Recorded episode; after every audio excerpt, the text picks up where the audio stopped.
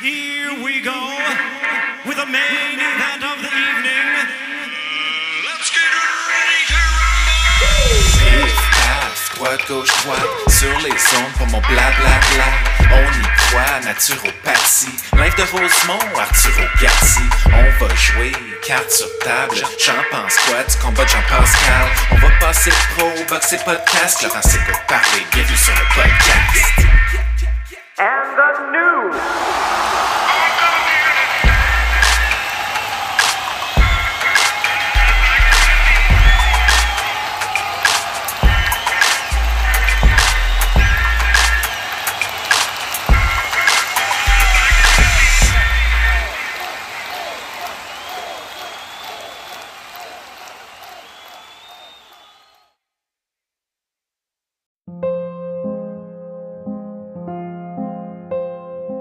Le soir de la Saint-Valentin, j'étais toute seule chez moi à consulter Badou. C'est là que j'ai rencontré Laurent.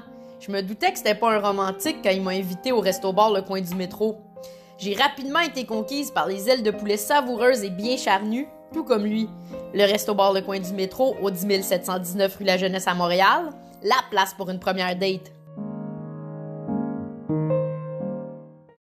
En direct d'un 2,5 euh, radioactif de Rosemont, Montréal, c'est ton podcast préféré. Laurent s'écoute parler.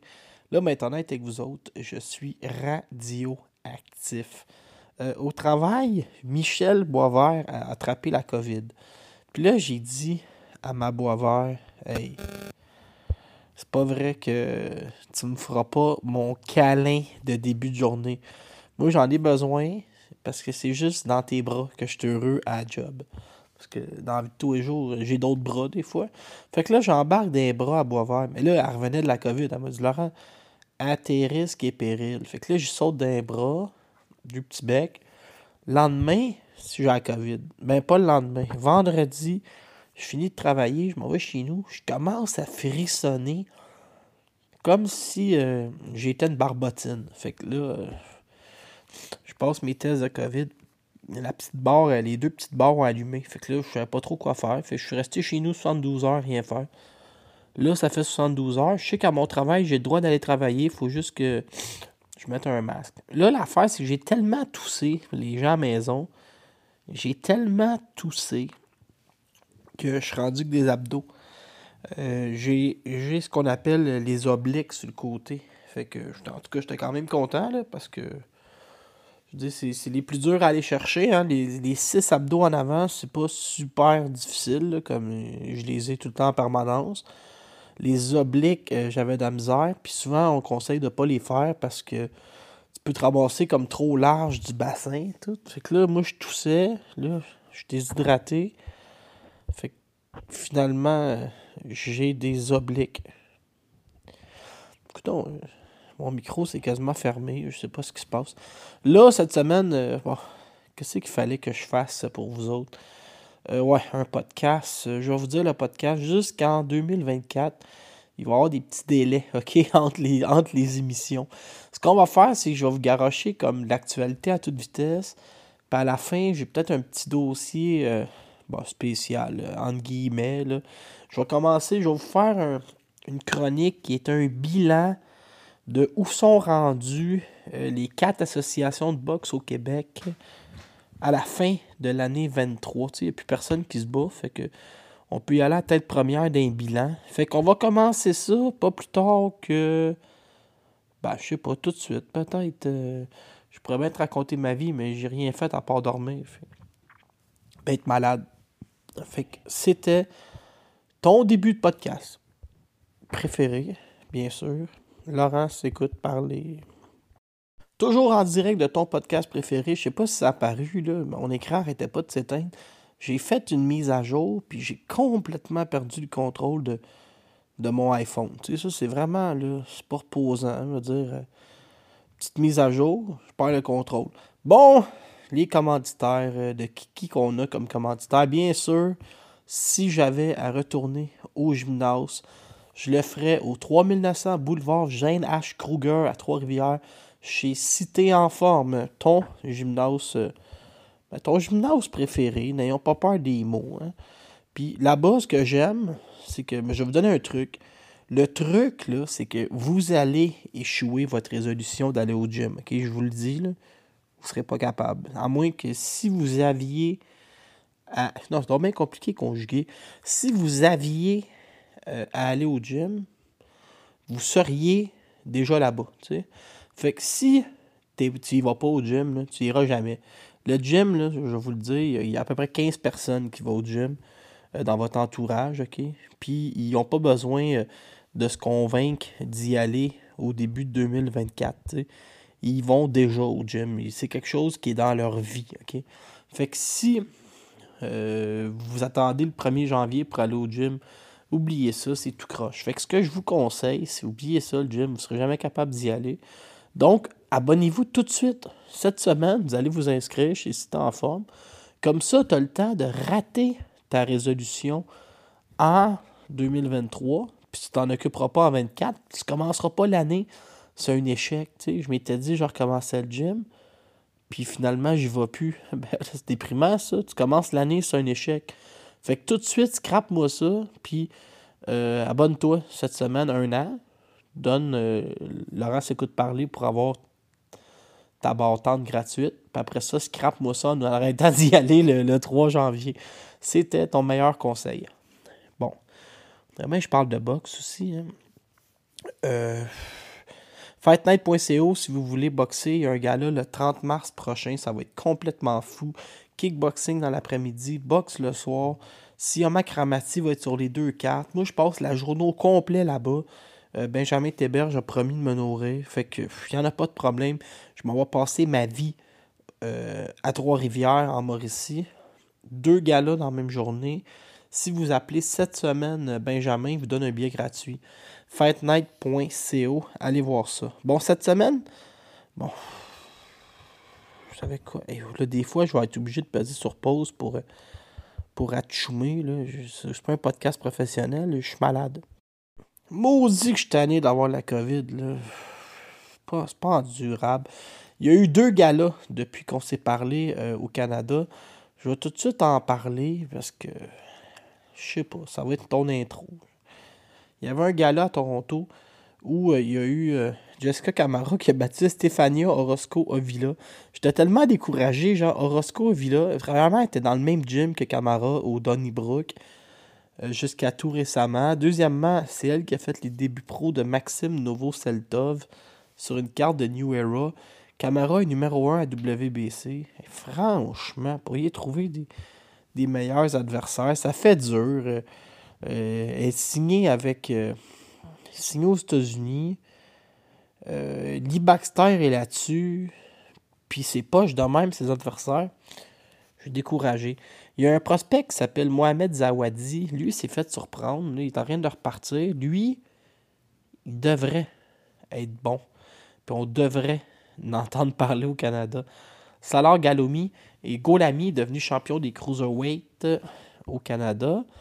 Euh, on a eu Joshua Lupia, Stéphane Fonjo, puis Amanda Gale est devenue championne de la IBO World. Tu ça, c'est intéressant. C'est comme du gros talent chez les femmes, mais en dehors d'ici. Euh, Qu'est-ce qu'on avait d'autre euh, sur ma liste? J'ai des listes à pu finir. Il y a eu un gala présenté par Dougie Bernèche au Bain Mathieu. Puis je vais vous le dire, j'étais bien découragé du choix des adversaires. Je trouvais que ça n'avait pas de saint bon sens. Puis finalement, tenez-vous bien, il n'y a pas eu de KO sur la carte. Yannick Wilcott a réussi ses débuts professionnels, victoire par euh, décision majoritaire. Maxime TNT Lepage avait un adversaire de 2-8. Je me disais, qu'est-ce que c'est ça? Des gars de 2-8, finalement, unanimous decision. Zachary Loiseau a gagné. Jeanne Masson a gagné. Ses coups semblaient euh, avoir moins d'autorité en boxe professionnelle. Mathilde Baraillé, qui était encouragée par Martine Vallière-Bisson dans la foule, victoire. Jean-Michel Poulain l'emporte difficilement. Euh, pas difficilement, il était juste, il avait l'air fatigué contre Esteban Villalba.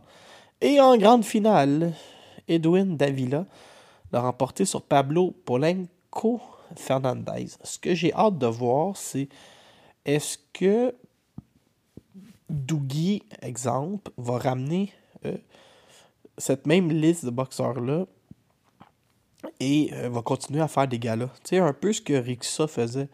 Un jour, Rixa sont arrivés, Dwayne Durel, Golden Garcia, euh, Whitney Bell, je pense, puis là, Rudy Pierre-Paul, Francis Lafrenière, puis là, c'était un gala après l'autre. Est-ce qu'ils vont tenter un peu la même méthode et revenir rapidement? C'est ce qu'on va découvrir. Et, ben, c'est ça, là, je m'en- allais dire, euh, je vais te faire un bilan de, de Canada Fighting. Mais premièrement, Canada Fighting, si vous allez voir sur, sur euh, Facebook, je pense, euh, tous leurs produits sont quasiment, ils les donnent quasiment. Genre, ils ont, ils ont un gym sur Bélanger, il y a des t-shirts à 5$, des gants à donner. Allez voir Canada Fighting sur euh, Facebook si jamais euh, vous êtes en retard sur vos cadeaux de Noël. Euh, et c'est ça, c'est vraiment ça que j'ai hâte de voir. Est-ce que Doogie va essayer de fidéliser sa clientèle en revenant avec les sensiblement les mêmes combattants? Est-ce que c'était un one-shot deal? Est-ce qu'il va s'associer à un autre promoteur? tu sais? Un exemple, Yvon Michel qui reste deux combattants, il n'est jamais capable de, de mettre des combattants au casino. Tu es obligé de louer des combattants en Ontario. Au pire, il louera ceux à Doogie. À suivre, que deviendra Canada Fighting? Bon, si. Euh, ben là, je, viens de me réécouter le premier segment. Je, sais que j'hésite, euh, des fois des hésitations où je t'ai soufflé, là, mais pour vrai, je, suis vraiment magané. C'est comme si. euh, je suis obligé, même que je suis alité présentement. Je suis. Je suis dans l'impossibilité d'avoir une voix qui est moins de merde que ça. Genre, je suis essoufflé de parler. Là. La COVID a attaqué mes bronches, mesdames et messieurs. Euh, je devrais pas, présentement, là, je devrais même pas être en train de vous faire un podcast. C'est. Je sais pas, j'ai le droit de dire ça. C'est héroïque ce, que, ce, à quoi vous êtes en train d'assister présentement. Puis là, mon téléphone n'arrête pas de se fermer. Pour vrai, j'en peux plus. Là. Je sais pas ce qui se passe. J'ai perdu le contrôle. Eye of the Tiger Management, euh, si on a appris quelque chose en 2023, on a appris que mais c'est eux euh, le meilleur promoteur au Canada. Avant, on pouvait s'obstiner, ah, c'est Yvon Michel. Mais là, euh, j'en parlerai plus tard, je ferai une chronique Yvon Michel, mais Camille et Stéphane, c'est comme la folie furieuse. Le nombre de, prospects qu'il a signé, le nombre de boxeurs qu'il a dans son écurie. euh, il est parti, tu il avait dit un jour, je vais devenir le top rank du Nord, puis on avait comme ri. Mais finalement, euh, ça n'aurait pas duré, mais il avait l'air sérieux, genre, il signe du monde à toute vitesse. Là, euh, ça fait un lien, ok? Bon, non, je vais continuer mon bilan. Eye of the Tiger, ils réussissent très bien à signer des boxeurs. Ils réussissent très bien à agrandir la compagnie. Ils réussissent très bien à être dominants, pas juste avec un, mais des fois jusqu'avec trois boxeurs classés dans certaines divisions de poids, comme les 168 livres. Maintenant, il va falloir trouver des Carlos Gongora à répétition. Il va falloir que leurs boxeurs, souvent, affrontent des top 10. Pas juste comme un Carlos Gongora, puis là, on est comme incroyable. On a eu la chance d'avoir un, top 10 au Québec. Non, non, ils sont rendus qu'ils ont beaucoup de boxeurs qui sont à point, comme dirait ma viande, puis que là, il faut que ce soit un top 10 après l'autre, puis qu'on les positionne en championnat du monde. Il y, a un, vieux sage qui me disait c'est très facile de classer un boxeur. Tu lui payes des ceintures nord-américaines, des adversaires, tu t'arranges qu'il gagne 4 combats dans l'année, t'attends. Il va être classé top 15. Après ça, essaie de continuer à progresser. C'est ça qui est compliqué. On verra bien. Mais ils ont de l'argent. Ils ont des ententes avec l'Arabie Saoudite. Ils ont des ententes avec Top Rank, ESPN, Punching Grace. Ils vont bien trouver un moyen de, de sortir de tout ça. là, je regardais ça froidement. Euh, Arslanbek Makhmoudov, lui, a son plus gros test en carrière. Il va affronter le numéro 27 sur BoxRec, Agit Kabayel. Agit Kabayel, qui est un, un Allemand droitier de 6 pieds 3. OK? Et ce qu'il faut comprendre, c'est que Kabayel, il a des vraies victoires dans sa vie. Il a battu dans une guerre à savoir qui était le meilleur Allemand, Christian Lewandowski. Lewandowski, ben à l'époque, c'est deux prospects, je vous dirais, du même niveau. Puis là, Kabayel, il, il défonce au septième round. Après ça, on lui amène Hervé double H Hubo. Il va battre Hubo. Lui, là, 2016-2017, c'est sa plus grande, son plus grand moment à vie. C'est un peu plate qu'il attende six ans avant d'affronter quelqu'un d'autre après. Il va battre Hervé double H Hubo. Et là, on va lui amener un méga test. Mais pensez-y, en 2017, là, Derek Chichora était dangereux sur un moyen temps. Là. Chichora pesait 254 livres à l'époque. Il va battre Sergei Chichora au juge chez, à Monte-Carlo, pas en Allemagne, à Monaco. Ensuite, il va battre l'aspirant mondial Miljan Rovkanin. Il va battre André Rudenko, qui est crédible. Il va battre Eugenius Lazaridis, qui est crédible. Il va gagner tous les rounds contre Kevin Kenpayne Johnson. Il va assommer Pavel Sour et Aaron Makichi. Carrière, on peut dire, qui tourne en rond. il a fait des grandes choses en 2017, puis après ça, rien. Mais c'est de loin et de très loin le meilleur adversaire qui va s'être retrouvé devant Arslanbek Makhmoudov. 27e au monde. On finit l'année comme ça pour Makhmoudov. Ce que Makhmoudov a à faire, c'est simplement de gagner. Pourquoi? Il y a la carte de Fury contre Usyk. S'il n'est pas blessé, il peut revenir. C'est certain que les gens de Riyad vont ramener euh, le combattant, le nom me souvient, je ne me rappelle plus de son nom. Il y a Martin Bacol. Il y a euh, le gars d'MMA, celui qui a affronté Fury. Là. Je sais pas pourquoi j'ai un blanc, mais ça va me revenir. Donc, euh, c'est certain, ça prend un adversaire à Bacol, ça prend un adversaire à Fury. il va avoir Wilder qui va affronter Joshua éventuellement. Jared Big Baby Miller a failli, se battre avec Joshua aujourd'hui. Il va avoir une suite des choses on va changer la formule. Je vais parler du reste du gala. Euh, Frank Sanchez est sur la même carte. Il va affronter Junior Fa. Dès que quelqu'un gagne, selon moi, il peut revenir.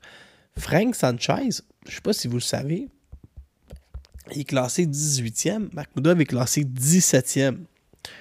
Pourquoi pas les deux un contre l'autre après? Junior Fa, voulez-vous une bonne? C'est le dernier homme à avoir battu Makhmoudov, s'il joue un tour à Sanchez, pourquoi ce serait pas lui? L'aspirant numéro 1, c'est qui l'aspirant numéro 1 IBF? Je donne le temps de répondre. C'est Philippe Ergovich. Mais Ergovich affronte Marc de Maury, le culturiste de 41-2, sur la même carte. Est-ce que ce sera Makhmoudov contre Ergovich? Ben, ça se peut. En voulez-vous une autre bonne? J'ai au pétail. Ya. Le champion des cruisers à 200, abandonne son titre IBF. Il fait confiance au, monde de Riyad pour y trouver d'autres combats. Bon, je sais pas qui, va affronter. Chez les lourds, en voulez-vous d'autres? Daniel Dubois va affronter Gerald Big Baby Miller. Est-ce que ce sera Dubois contre Makhmoudov? Si Gerald Miller, qui est 26-0, il bat Dubois à 335 livres, ils vont-tu nous sacrer le gros Makhmoudov contre le gros Miller? Imaginez, les opportunités sont énormes. Il y a Deontay Wilder contre Joseph Parker. Wilder numéro 1, WBC, Makhmoudov est numéro 3. Est-ce que Otto Wallen va jouer un tour à Anthony Joshua? Moi, c'est ma prédiction. Otto Wallen, tenez-vous bien, va battre Anthony Joshua en fin de semaine. Donc, on a notre bon vieux Makhmoudov qui participe à un gala où il y a huit bons combats. Il y a même Bivol contre Lyndon Arthur. Je vous dis, ça n'a aucun sens. Moi, le 23 décembre, samedi, je m'installe, j'écoute les huit combats, un en arrière de l'autre. J'écoute mon Makhmoudov, Wilder, Joshua, Bivol, Dubois, Opetaille, Sanchez, Ergovic. C'est un peu. C'est un peu comme. euh, je sais pas, moi. Tu t'en vas d'un buffet chinois, ok? Puis dans chacun des plats, c'est bon. Tu sais, moment donné, tu vas d'un buffet chinois, c'est marqué 45 variétés dans l'entrée. Tu finis par aimer 6 affaires, tu sais. Les rondelles d'oignon, les petites boules dans l'ananas, euh, les. euh, Qu'est-ce que j'aime, moi? Les petites brochettes de bœuf, les saucisses dans pâte, euh, le bacon, puis euh, des morceaux de smoke meat. Moi, je mangerais ça sans arrêt, les six affaires que je viens de vous nommer. Je serais, heureux. tu sais. La crème glacée, puis je finis ça avec une pomme pour me faire croire que, c'est un repas santé. Mais là, ça, fait, ça fait huit petits mets gourmets. Là, tu as huit combats intéressants. C'est un buffet chinois de combats de qualité. C'est comme un buffet de grand luxe de boxe. Tu as tout ce que tu veux. Tu à peu près euh, 12 des meilleurs poids lourds au monde. Merci la vie. Merci Riyad. Tant qu'à polluer avec nos voitures à essence, aussi bien que ça finisse dans des grands combats de boxe pour me remettre un sourire d'en face. Pour le reste, dans mon bilan, euh, j'ai hâte de voir comment Eye of the Tiger Management euh, va gérer tout ce monde-là. Mais d'un, il faut les rendre heureux. Mais tu sais, c'est pas comme de la boxe, on. Mais c'est pas comme du hockey, on s'en rend pas compte quand ils sont pas heureux. Ils nous disent jamais rien, euh, les boxeurs. Mais, mais tu sais, j'arrête de dire, tu sais, mais je suis tellement malade, tu sais, que. Je suis tellement malade que c'est normal que j'aille des béquilles dans la voix. ok. Euh, comment ils vont gérer les 168 livres? Est-ce que Bazignan va finir par être jaloux d'Embili, qui semble être euh, la pierre angulaire? Est-ce que le nouveau Osley Oglesias va passer devant Bazignan? Ou est-ce qu'il va affronter euh, les adversaires des deux autres? Est-ce qu'on va amener une troisième fois Ronald Ellis à Montréal pour affronter le troisième? Est-ce que Albert Ramirez va battre Charles Foster puis va se ramasser aspirant obligatoire au titre de, Dimitri Bivol? On contrôlerait toute la game. On aurait Beterbiev Bivol qu'on aimerait avoir, mais si Bivol il va pas, c'est notre gars qui attend son tour, euh, Albert Ramirez. On pourrait, le Québec entier, contrôler la division. Est-ce que Mehmet Tounal est meilleur qu'on pense? Tu sais, c'est intéressant tout ça, là. Puis est-ce que Steve Claggett le prochain adversaire de Jack Catterall ou Josh Taylor? Son nom commence à être partout à l'international? Est-ce que Simon Kane est vraiment à retraite ou il va en affronter 2-3 2-3 tops, un peu comme Patrice Lheureux avait fait à la fin ou Sugar Shane, Sugar? Je ne sais pas. moi. Je sais pas, je pose la question. Est-ce qu'on va ramener. euh, est-ce qu'on va ramener euh, Eric Israelian qu'on n'a jamais vu? Ou c'est une signature qui n'a pas fonctionné? Est-ce que Iman Kataev va finir l'année classée?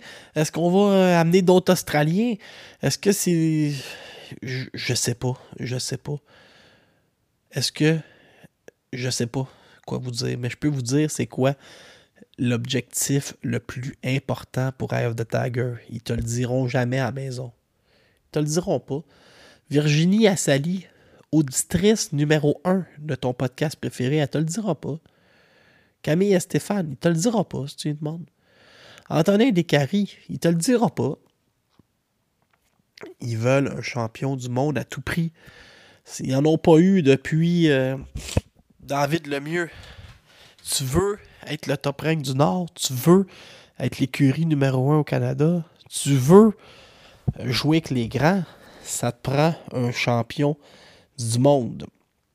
Donc, euh, c'est ça le vrai objectif de Eye of the Tiger en 2024. C'est ça, c'est 2024 qu'on s'en va.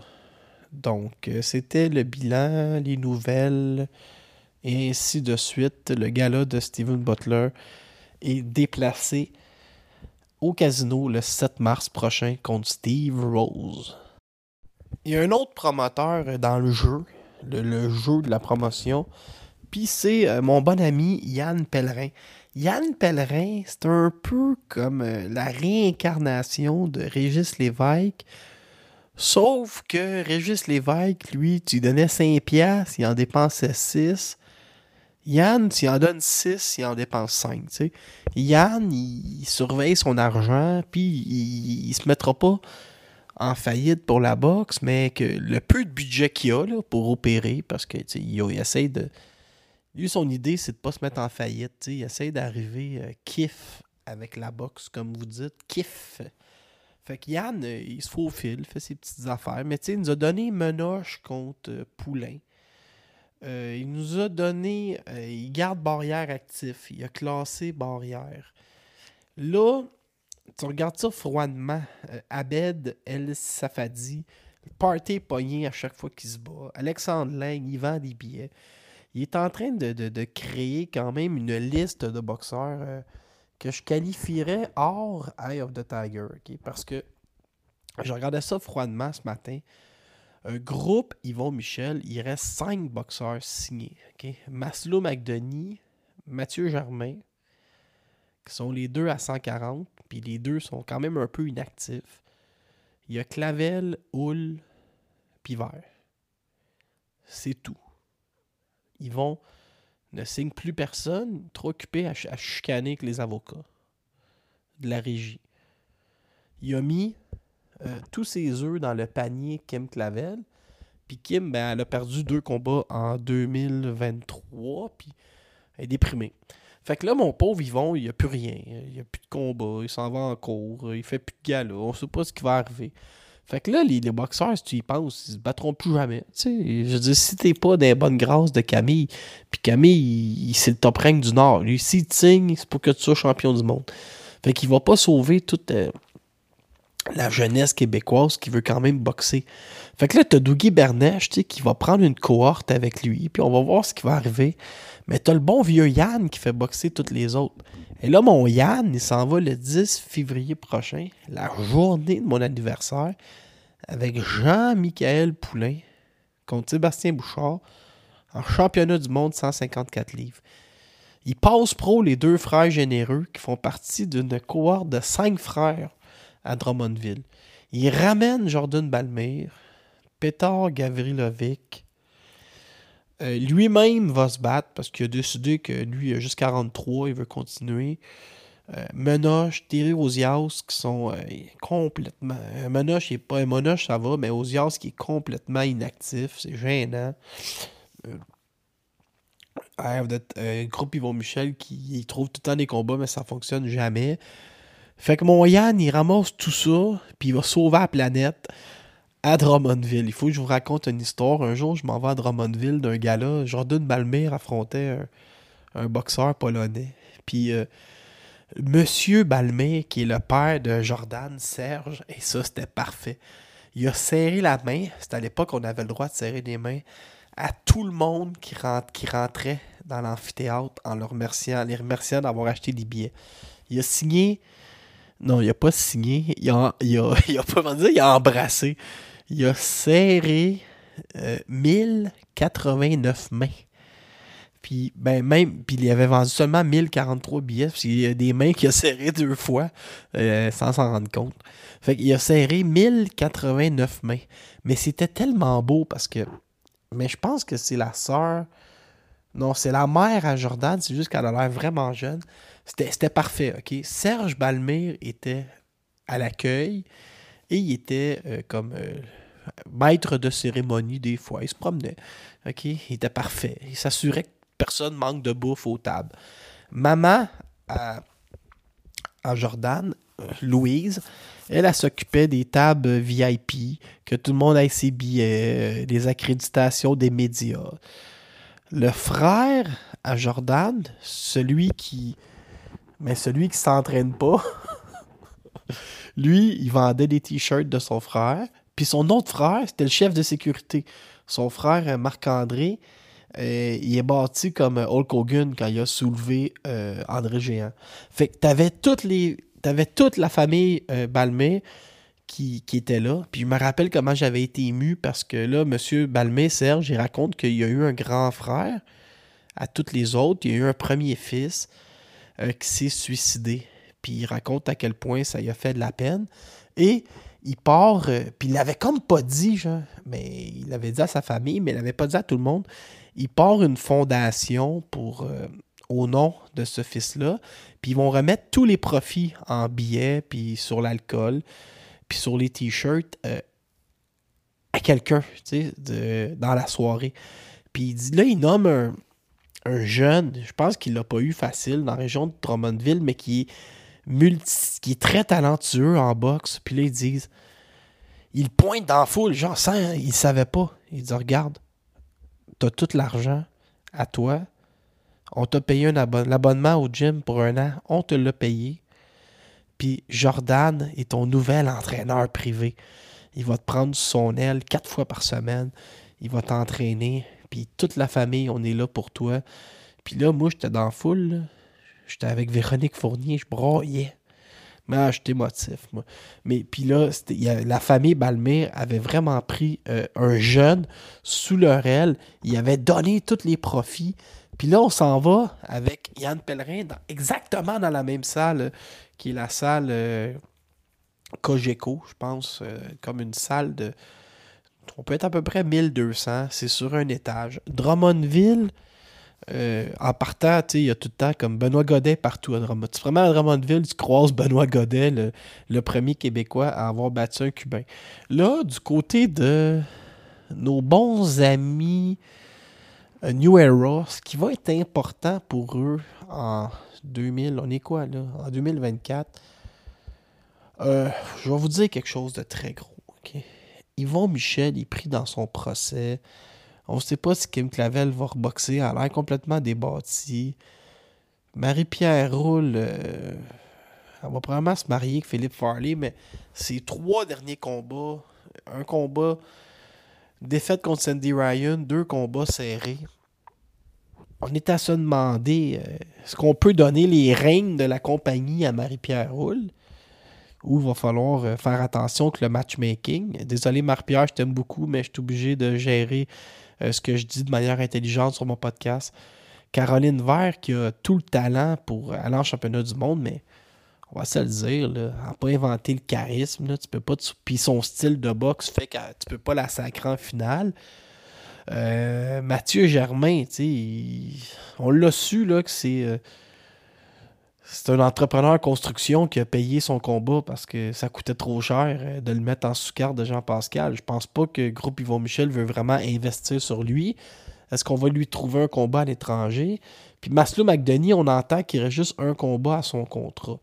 Fait que ça s'en va nulle part chez Groupe Yvon Michel. Donc, ma question. Est-ce que Yann Pellerin, s'il fait bien les choses en 2024, pourrait devenir le deuxième plus gros promoteur au Canada? Hein? On n'aurait jamais pensé dire ça un jour. Est-ce que Yann Pellerin est en route? Là, il paye des championnats canadiens. Il pourrait annoncer d'un jour à l'autre barrière contre Teslenko en surprise à Drummondville. Il travaille fort. Il vous le dira pas tout de suite, mais est-ce qu'on s'en va sur un barrière Teslenko? Par-dessus Poulain, euh, Poulain Bouchard. Déjà Bouchard? Vous attendiez pas à ça à maison. Vous pensiez qu'il appartenait à Groupe Yvon Michel. Il était libre comme l'air. Est-ce que le gagnant va pogner Pomerleau plus tard? Poulain s'en va en région. Il est à Drummond. Il a l'œil sur Saint-Hyacinthe. Il a l'œil sur Granby. Il fait bien ses affaires. Il fait très bien ses affaires. Donc, euh, à suivre, à suivre. Mais moi, je vous le dis, euh, la seule affaire que Pellerin ne fait pas comme il faut, c'est qu'il n'arrête pas d'interpeller méchamment euh, un, autre promoteur sur son Internet. Ça, c'est vraiment. Ça, là, Yann, c'est vraiment mal joué. Si tu veux travailler avec l'autre, le promoteur numéro un au Canada, arrête donc de l'insulter sur, sur Facebook. Ça, c'est. Mais Pellerin, il, se débrouille. On a, vu sur euh, ta meilleure page, Boxington Québec, que euh, Christopher Guerrero, on, a approché Bouchard pour l'avoir contre Guerrero. Mais finalement, euh, Poulain a tiré son épingle du jeu, puis a réussi à convaincre Bouchard de ne pas se battre à Québec contre Guerrero, puis de se battre contre Poulain à Drummondville. Mais c'est, sûr que ça se fait, le Québec-Drummondville, mais bien joué de la part de Yann Pellerin. Puis moi, euh, j'ai- j'aime, bien, tu sais, Yann, à chaque fois que je vais dans ces gars-là, le party est pogné, on a du fun.